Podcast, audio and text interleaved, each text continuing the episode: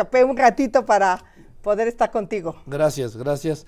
¿Saben qué llegó Xochil Galvez? Le voy a mostrar. ¿Pero quién me echó de cabeza, Joaquín? Sí, no. Es que, y además ahí la dejaste. Pues es que le dije al chavo, se le encargo, porque la cita era a las 2 en punto. Estábamos al 5 para las 2 cruzando Periférico y Mazarik. Y me dijo el chofer, marca 15 minutos porque hay que darle toda la vuelta Sí. para bajar por Palmas. Y le dije, ¿sabe qué? Bájeme mi bici. La bajé y como la traigo en la camioneta para estas emergencias, pues ya, llegué en cinco minutos. Así, crucé rapidísimo en cinco minutos y llegué a tiempo, Joaquín, porque pues el tiempo en radio es muy valioso. No, y en la vida. y en la vida. A ver, Xochitl. Vienes de un.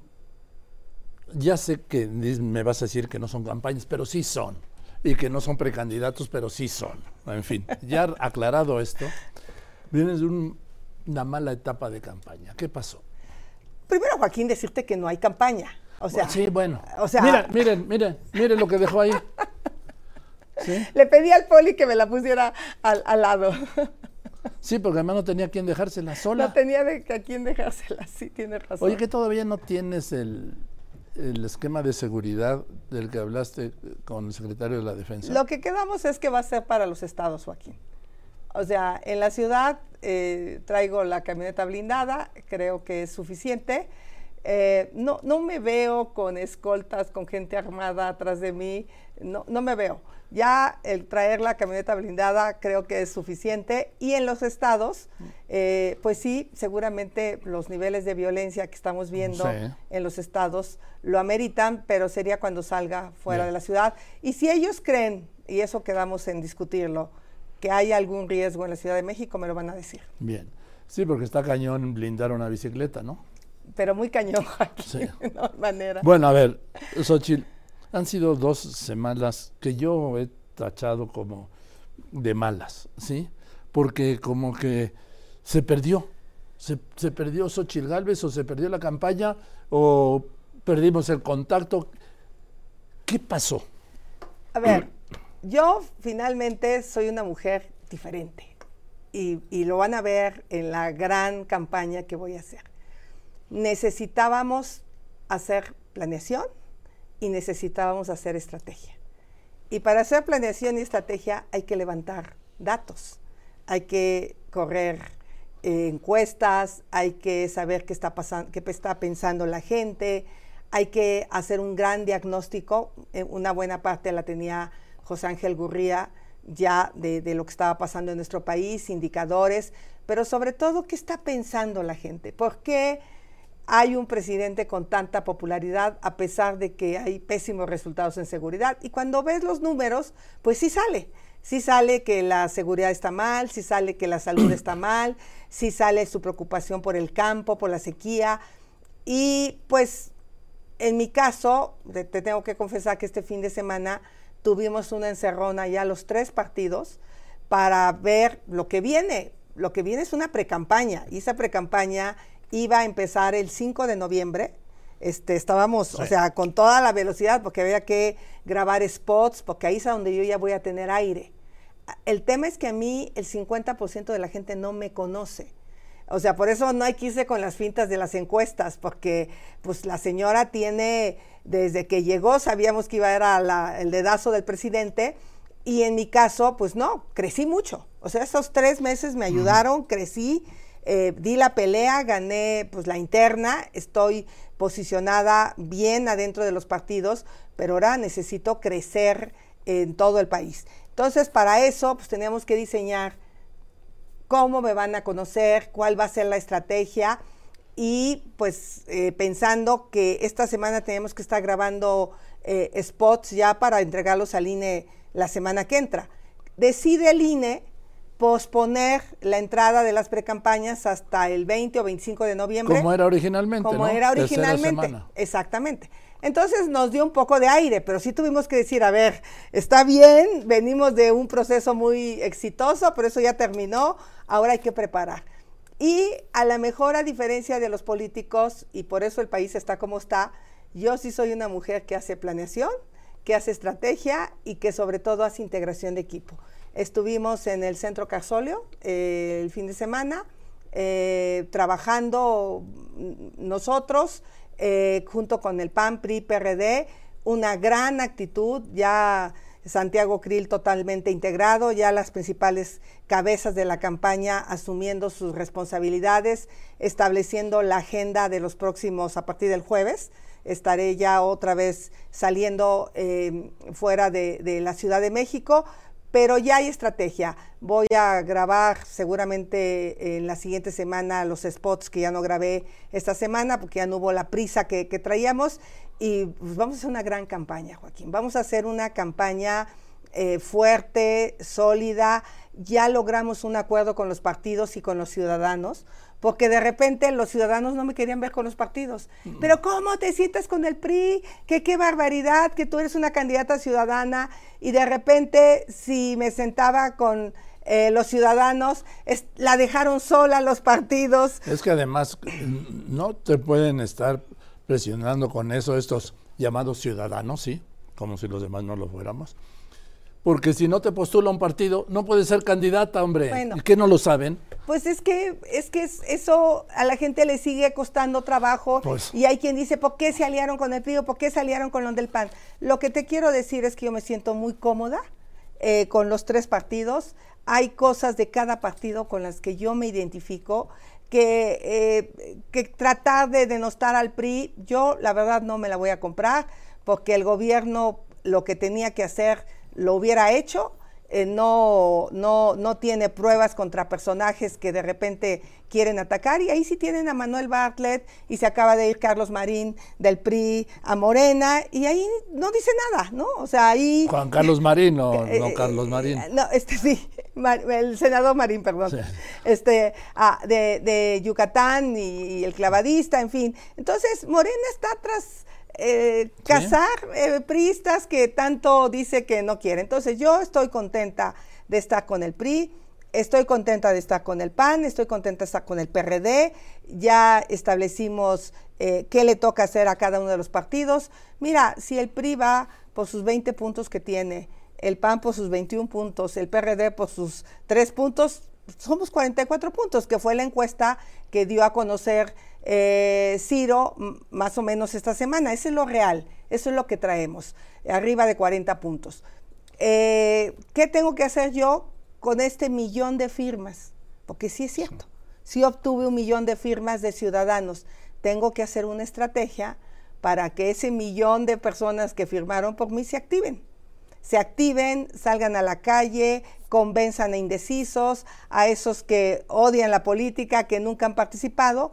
¿Cómo? Pues con información real, con voto informado. Digo, hoy todavía no puedo hablar de voto, perdón. Este, eh, para que la gente pues diga, a ver, está bien, tienes tu pensión, esa ya la senadora como senadora dijo que fue un cuento del presidente que, que no se va a quitar. De hecho, Joaquín, hemos hecho análisis eh, de que podemos con el, prácticamente los mismos recursos y quitando los gastos superfluos de este gobierno, entregar la pensión desde, los 60 años. Eso está bien, porque hay gente que a los 60 ya no tiene trabajo, Joaquín, y eso hay que reconocerlo, eh, inclusive desde los 50. Eh, entonces, eso lo estamos haciendo como senadora, como diputados, Vamos a presentar el martes una estrategia alterna de presupuesto y demostrarle al gobierno que está gastando mal los recursos de los mexicanos. Eh, por otro lado, que la gente le quede claro ese tema. Eh, difundir el mensaje, porque el gobierno es, es, lo que trae, la amenaza, si, aunque no tengas medicinas, pero pues por lo menos yo te doy esto. Eh, y en ese sentido, pues ciudadanos y los tres partidos tenemos que lograr esta hazaña. Obviamente Claudia, la señora Sheinbaum, eh, ella no quiere competir. Ella no le gusta competir. Ella lo que quisiera es que como ya le dieron el bastón de mando, pues ya le den este, la banda presidencial, pero esa no, esa se obtiene eh, yendo a un proceso democrático, porque en nuestro país hay democracia. Yo la quiero ver cara a cara, yo quiero estar en los debates. Eh, mira, la postura ahorita que tuvo de tibieza de no condenar los actos terroristas eh, de Hamas, eh, sabiendo que es un acto terrorista. ¿Por qué? Pues primero retuitea lo de la Cancillería eh, que es una posición correcta, condena el terrorismo de Hamas y además reconoce la legítima defensa de Israel. Eso es lo que la Cancillería hace. Y después cuando el presidente revira y dice y tiene una postura tibia, pues ella tiene una postura tibia. Entonces, yo sí creo que hay un contraste de personalidades, yo sí tengo una postura clara en materia internacional, no nos podemos relacionar con gobiernos autoritarios eh, como el de Cuba, como sí con los pueblos, eso es otra cosa, pero con los gobiernos no los podemos invitar a desfilar, de Venezuela, de Nicaragua, este Ortega que salió eh, más autoritario que, que, Somoza, yo creo, de quitarle a los jesuitas sus escuelas, de quitarle a, esta escritora su casa, en fin, eh, en ese sentido, pues los mexicanos van a ir viendo que aquí hay una mujer que, tiene criterio, eh, decisión propia y que tiene sus valores y sus principios bien claros, Joaquín. Es que tú tienes, entre las ventajas que tienes, Xochitl, es que, que estás en la oposición. Yo a lo largo de los años me ha quedado muy claro que es mucho mejor ser candidato de oposición que candidato oficial. Los candidatos oficiales se tienen que constreñir, que limitar a lo que diga el presidente de la República en turno y a sus programas. Desde la oposición puedes hacer y decir lo que quieras, Xochitl.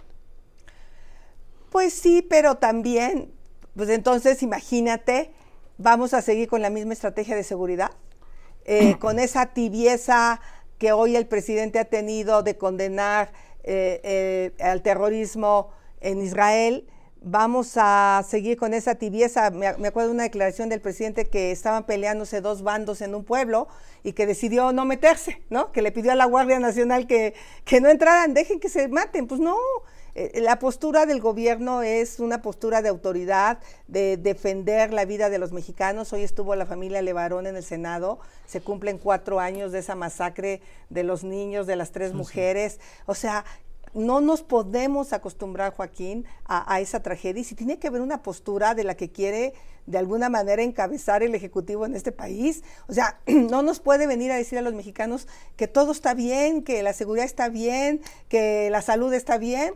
Por eso yo la quiero tener de frente, yo la quiero tener de candidata para confrontarla con los resultados, porque si ella se atreve a decir que va a continuar con la estrategia de seguridad, pues yo le pregunto a los mexicanos, ¿están dispuestos a aguantar otros seis años eh, con, pues vamos a llegar a los 180 mil o 190 mil personas asesinadas, Joaquín? Es terrible lo que estamos viviendo. A ver, para mí no puedo entender la democracia sin los debates, pero los debates siempre han sido de quien los necesita, ¿no? Quien está aparentemente arriba y sobre todo cuando se trata de candidatos oficiales, pues rehuyen el debate.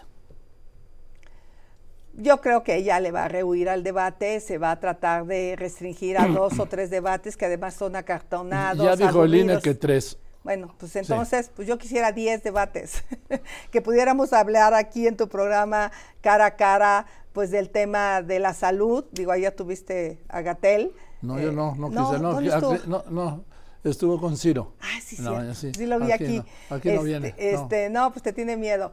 Pero, por ejemplo, o sea, eh, pues verla aquí cara a cara y poder hablar de los temas que le interesan a los mexicanos.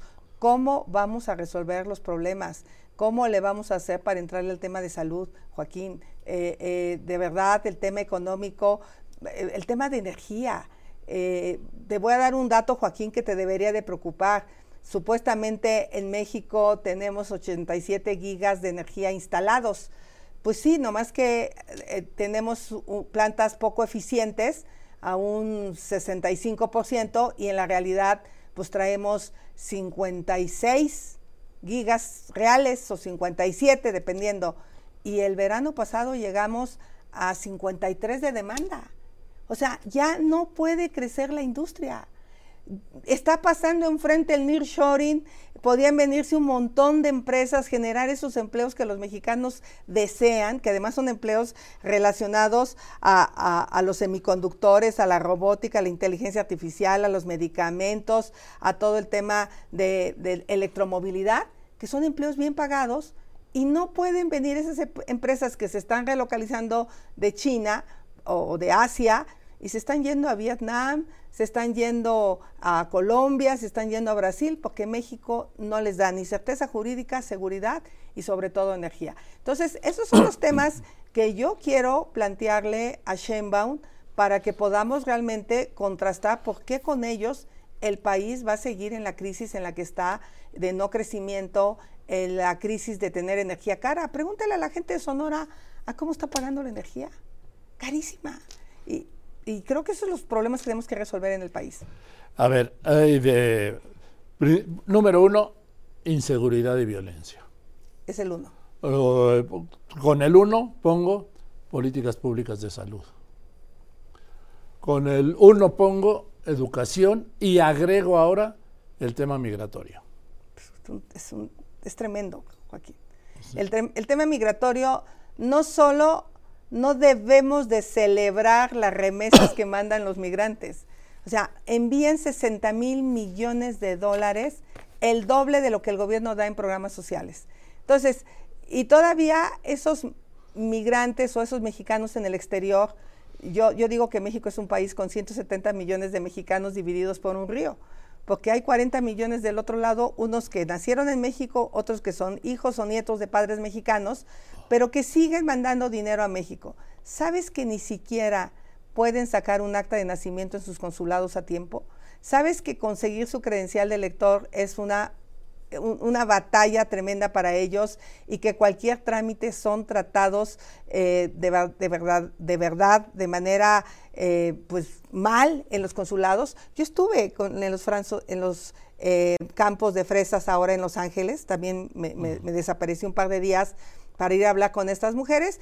Pues mientras Shenbaum se anunciaba en Broadway, digo, en esta pantallota gigante, yo hablaba con estas mujeres y me cuentan su tragedia su tragedia de estar indocumentadas, su tragedia de vivir con miedo y pues se fueron porque no hay oportunidades en México. Entonces, basta de celebrar las remesas, e, es una vergüenza y por eso yo, yo sí creo que con el nearshoring podemos crear los empleos que México necesita e inclusive, Joaquín, México le está faltando mano de obra. Sí, me lo acaban de comentar en Cancún que iban a hacer no sé qué obra, pero pues no hay mano de obra porque la ha jalado todo el tren Maya. Exacto, entonces nos está faltando mano de obra. Digo, y, qué bueno que haya empleo. Y me dicen que los haitianos que logran su regularización o estar de manera formal en el país son una buena obra, una buena mano de obra. Entonces nosotros, yo sé que esto no gusta mucho, pero hay trabajos en los que ciertas industrias no están encontrando mano de obra. Entonces, eh, no debemos de tratar mal a las personas que pasan por México, deberíamos de hacer acuerdos con Estados Unidos para que estos refugios temporales que atiende la sociedad civil reciban recursos de Estados Unidos, porque finalmente les estamos dando el servicio malamente, pero así lo hizo el presidente, de que esos mexicanos permanezcan en, esos, esos migrantes permanezcan en México, pero sin recursos. Entonces van al baño donde pueden, duermen donde pueden, comen donde pueden, y ya es un drama en Ciudad Juárez, ya es un drama en Tijuana, y es un drama en toda la frontera, Joaquín. Déjenme ir a un anuncio y le voy a preguntar a Xochitl Galvez, ¿con quién va a gobernar? ¿Por qué? Porque me parece que para la decisión del 2 de junio ya no alcanza una candidatura para decidir a la gente. Queremos saber con quién va a llegar. Continuamos. Hoy faltan siete meses y 20 días para las elecciones del 2 de junio. Perdón, siete meses y 21 días, porque el año que viene es bisiesto. ¿sí? Mm, ¿Sí tienes ya algunas ideas de con quién vas a gobernar? ¿O no te has sentado todavía a ver eso? A ver, mira, uno va viendo en la pues en esta etapa a, las personas de los partidos hay gente valiosa, eh, pero también hay gente valiosa externa. Entonces yo creo que tiene que hacer un mix entre especialistas, el tema de energía, pues eh, difícilmente encuentras un super experto, pero tiene que ser un gran experto en el tema energético. No nos podemos equivocar en materia de energía. De entrada tiene que ser un ingeniero o una ingeniera. Eh, el tema de Pemex, no puedes poner a un personaje político, a un personaje que no le entienda como el actual que está, ¿no? Veterinario, que es este, Agrónomo. agrónomo, el, que- el que está, que fue a comparecer ayer Sí. a la Cámara de Diputados, que dice que Pemex está muy bien cuando estamos perdiendo 1.5 billones de pesos. Ya venía mal, no, no digo que este gobierno sea responsable, pero había una ruta para empezar a sanear a Pemex. Y hoy las malas decisiones, eh, el sobrecosto en dos bocas, porque eso hay que decirlo, Nale se va sin refinar un solo eh, litro de gasolina y hay por ahí un guardadito de 170 mil millones en la CENER que no nos han dicho para qué es, pero si se supone que ya está acabada, ya está inaugurada hace un año, pues ¿a dónde van a meter ese dinero? Entonces necesitamos gente experta y esos espacios tiene que ser gente realmente capaz. Si la hay en los partidos, que bueno, si no hay que traerla de donde estén los mejores. Son Pemex, CFE, Comisión Nacional del Agua, la SCT, o sea, tiene que volverse a hacer cargo la SCT de sus responsabilidades que están en la ley, de darle mantenimiento a los caminos rurales, de construir carreteras.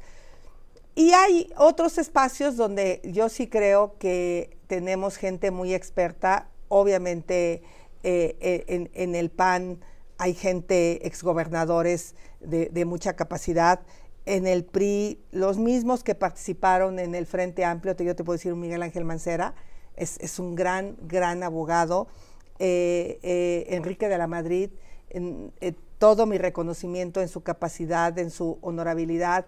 Ildefonso me ha estado acompañando sí. bastante, tanto en el exterior y también lo veo con un perfil muy amplio. Tengo pendiente de ver a Beatriz ya para que me entregue un planteamiento de políticas públicas, que también me parece una mujer eh, impecable. y entonces, pues... El doctor Frank, quizá. El doctor Frank me está de alguna manera dando ideas, porque él no puede eh, ayudarme porque está en la Universidad de Miami, pero su equipo me ha presentado un documento muy, muy valioso para recuperar el tema de salud. Entonces, estamos construyendo el equipo, vamos a ir a foros y ahí tú vas mirando gente eh, que finalmente no la traes en el radar, pero cuando la escuchas, eh, pues es, es, gente brillante. Entonces, eh, seguramente en tres meses tendré una claridad de decirte, pues ya tengo un primer círculo que lo veo súper sólido, pero no vamos a gobernar con gente improvisada. Aquí este lema de 90% de lealtad y 10% de capacidad no va a ser, 100% de capacidad técnica, 100% de honradez, eh, pero también que sea gente que le guste trabajar. Dime, entonces, te lo planteo de otro modo. Antes de las elecciones del 2 de junio, ¿nos darás a conocer con quién piensas gobernar de ganar las elecciones? Lo tengo que platicar con los partidos, pero me gustaría hacerlo. Me gustaría, eh, los van a ir viendo porque van a ir acompañándome en este proceso, eh, eh, pero seguramente buena parte de este equipo que me acompañe a lograr esta gran victoria, porque eso, eso va a ser, les vamos a arrebatar pues de la nada, porque ellos no se la esperaban, ellos estaban muy cómodos, sentados en su zona de confort, esperando a que diera pues la fecha de la elección. Eh, van a ir viendo a buena parte de estos, de estos ciudadanos que, que me van a acompañar. Dime, ¿no tienes duda de ganar por lo que estoy derivando de lo que dices? Porque yo veo las encuestas que publican en una perdías, creo que por 80%, ¿no? En una por 50, la siguiente fue por 30, eh, luego vi una media semana por 14 eh, y ahora salió ayer una eh, en 10. No es importante ahorita el sí. resultado de las encuestas, faltan siete meses con 21 días, para ser precisos. Eh, mira, cuando competí aquí en Miguel Hidalgo empecé en 25 puntos atrás y aquí acabé ganando por 5 puntos. Entonces, eh, y fueron cuatro semanas de campaña. No es Miguel Hidalgo, esto es más complejo, pero también tengo más herramientas, tengo un, va, va a haber una gran, gran, gran campaña. Eh, y sobre todo, eh, pues para ella es la presión, porque ella pues de 50 ya redujo a, 10 puntos. Entonces imagínate, hace 15, 15, días amaneces a 50 y ayer te enteras que solo estás a 10, pues ¿qué está haciendo mal ella? O sea, e, ella va a tener que hacer un esfuerzo. Primero, ella tiene mucho dinero, Joaquín. Demasiados millones. Y aquí los mexicanos tienen que darse cuenta porque nada más quién pintó los miles de bardas, quién puso los cientos de espectaculares en todo el país, quién pagó los cientos de camiones que vimos por todas las ciudades, porque estaban los camiones con su imagen agarrada de la mano del presidente, eh, y eso lo está pagando alguien. Y eso hay que saberlo. Eh, eh, ¿Quieren los mexicanos el viejo estilo de campañas a billetazos o quieren los mexicanos una mujer que les ponga soluciones concretas y claras? Yo estoy segura que cuando las madres de familia me escuchen y, y que escuchen el cómo vamos a plantear que sus hijos aprendan un idioma, que sus hijos tengan una educación que les permita conseguir un empleo competitivo, se les va a antojar. Ellas no ven que sus hijos estén solo esperando una beca, una pensión. Ellas miran que esos jóvenes puedan desarrollar sus sueños. Eh, eh, María López, que es la mexicana que conocí en el campo agrícola de fresas, tiene tres hijos universitarios. Ahí está. Y me lo dijo con un orgullo. Eh, y trabaja recogiendo fresas, todos los días se parte el lomo para que sus hijos fueran a la universidad. Entonces, cuando una mujer me escuche que lo que yo le estoy planteando es algo distinto a lo que le han planteado, esta premio Nobel de Economía, ¿qué plantea? Plantea el aspiracionismo, Joaquín. En su libro lo que nos plantea es que las mujeres tengan estancias infantiles, que puedan tener el mismo salario que los hombres, que tengan educación y certificación en competencias laborales que les permitan conseguir un empleo. ¿Para qué le plantea esto a las mujeres?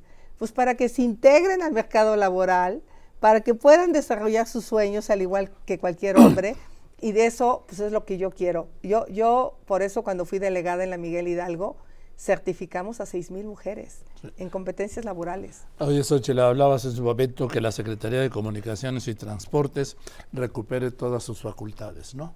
Sí. En esto incluyes, por ejemplo, los aeropuertos que tiene eh, la Marina y el Ejército.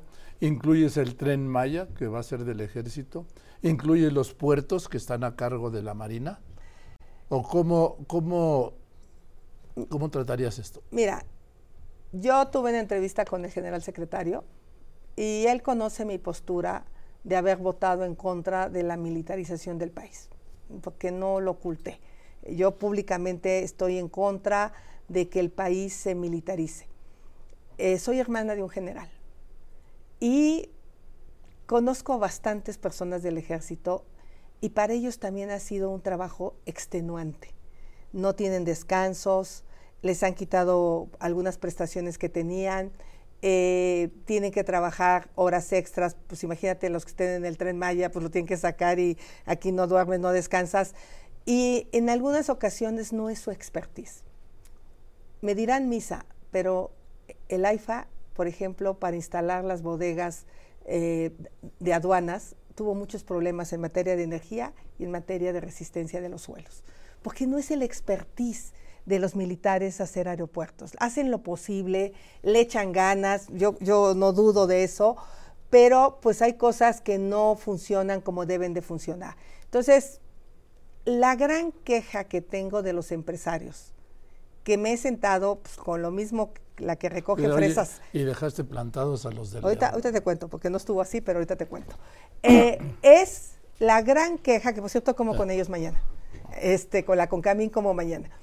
Eh, la gran queja de los empresarios es que las aduanas no ha cambiado la corrupción. Que la corrupción está peor que nunca. Entonces, este mito de que meter a la Marina, que meter al ejército, y eso te lo dicen los empresarios en corto, eh, obviamente eh, hay extorsiones, lo denuncian con la Guardia Nacional, le dicen mejor pague. ¿no? mejor pague. O se lo dicen a la policía estatal, pague, no se mete en problemas, pague. entonces, eh, si yo te dijera, si lo que yo recibiera es, ¿sabe qué, senadora? Hoy los puertos están mejor que nunca. Hay eficiencia, hay eficacia, hay honradez. Dices, pues órale, funcionó, ¿no? No, no es lo que dicen. Lo que ellos dicen es que la corrupción no ha cambiado. A mí me parece que el ejército tiene una función muy específica y lo estamos distrayendo, que es la seguridad nacional. Y tenemos que enfocar al ejército a hacer su chamba, porque mira, el problema que yo veo es que este fracaso se lo endosen al ejército y no es justo, porque este fracaso de la seguridad tiene que ver con policías municipales, policías estatales y Guardia Nacional. Entonces creo que el ejército tiene que tener sus funciones que están establecidas en la Constitución y que le hemos cargado la mano en exceso. Y como buenos militares lo aceptan, pero no está fácil que te pongan a hacer cosas para las que no tienes el expertise.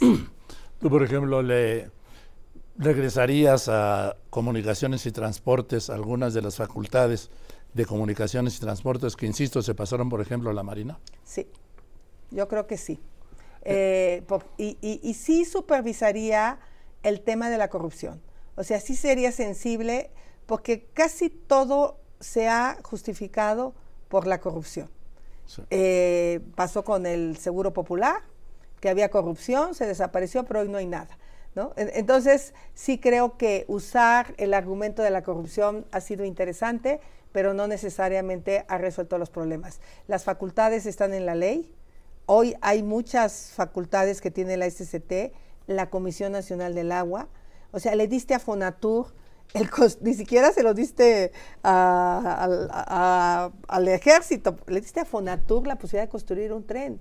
¿No te has preguntado, Joaquín, por qué pasó el tren de 120 mil millones de dólares a 500 mil millones de dólares?